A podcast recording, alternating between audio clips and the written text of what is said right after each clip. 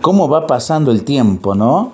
Y sin pensarlo, estamos ya muy adentrados en el tiempo de la cuaresma, tiempo de oración, de penitencia y de espíritu verdadero. Y para ello hemos de venerar la cruz cada uno según su circunstancia.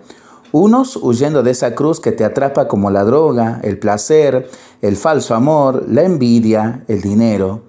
Otros soportando esa cruz que arrastramos inevitablemente como nuestro propio carácter, nuestros silencios en ciertos momentos ante las injusticias, nuestras calumnias a veces despiadadas, y aquellos que cargan con una cruz que deben soportar como la de procurar que el otro no tenga cruz o ayudar a alguien a llevar su cruz y la del que sufre sencillamente porque ama, siguiendo el ejemplo de Jesús. En definitiva, que la cruz brille en nuestro corazón cuando recemos el Padre nuestro, sintiéndonos hermanos de todos. Ayunando, intentando comer menos para ofrecerlo al que está a nuestro lado que no puede alimentarse él ni su familia. Llevando la cruz del amor misericordioso a los que sufren, a los tristes, a los afligidos y a los desesperados, escuchando a Mateo, cuando nos proclama misericordia quiero y no sacrificio, 12.7 de este modo, para mí es importante la cuaresma que me invita a contemplar la cruz para clavar en ella detenidamente la mirada de los ojos y del corazón y sentir el impacto de Jesús que por amor recibió el dolor de todas las personas, de todas las culturas, de todos los tiempos, para dejarnos su mandamiento primordial. Ámense los unos a los otros como yo los he amado.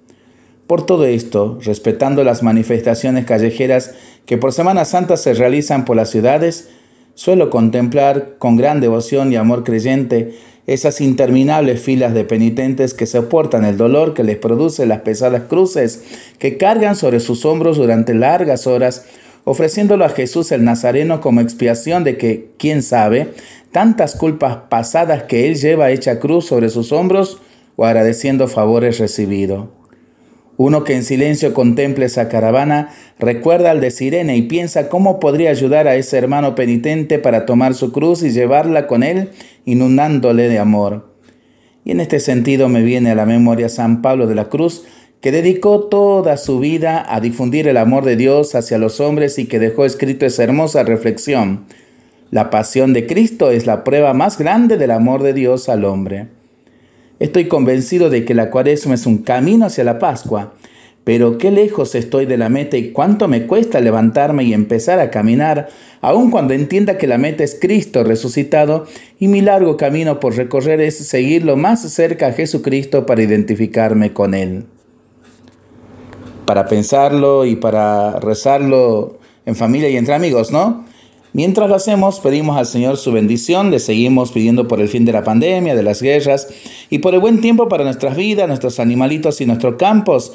Y nosotros responsablemente nos cuidamos y nos comprometemos a ser verdaderos instrumentos de paz. Que el Señor nos bendiga en el nombre del Padre, del Hijo y del Espíritu Santo. Amén.